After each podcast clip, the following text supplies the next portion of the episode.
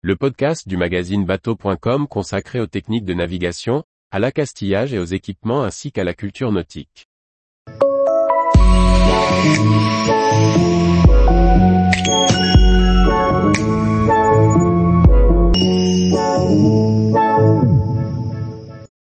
Boule, bicône, boule superposée, que signifie cette marque? Par François-Xavier Ricardou. J'arrive dans le chenal qui me mène au port et je découvre ce navire au milieu. Que signifie le marquage qu'il porte dans sa mâture? Il s'agit d'un navire échoué?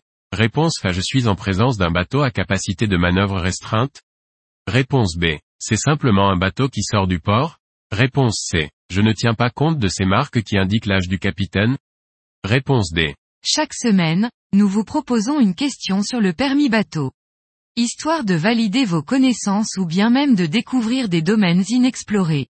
Cette semaine, nous abordons une question de feu et marque des navires.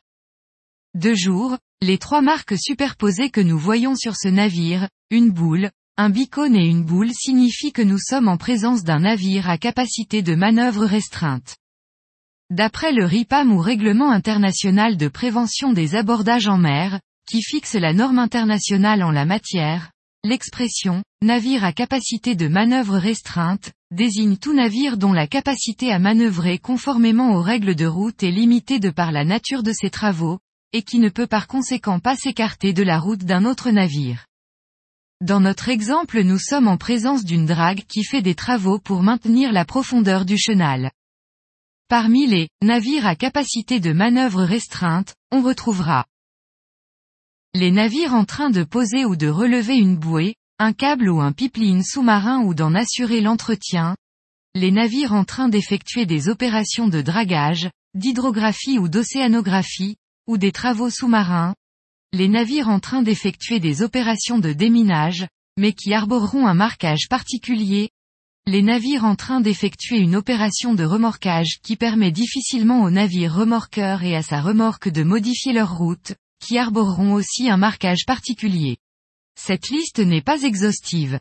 Il faut juste bien différencier les navires à capacité de manœuvre restreinte des navires handicapés par leur tirant d'eau. Ces derniers ont un autre marquage différent. Si de jour le marquage doit être porté à l'endroit le plus visible, avec les deux boules superposées et le bicône au centre, de nuit il faut porter des feux spécifiques. Toujours à l'endroit le plus visible, un navire à capacité de manœuvre restreinte portera trois feux superposés visibles sur tout l'horizon, les feux supérieurs et inférieurs étant rouges et le feu du milieu blanc.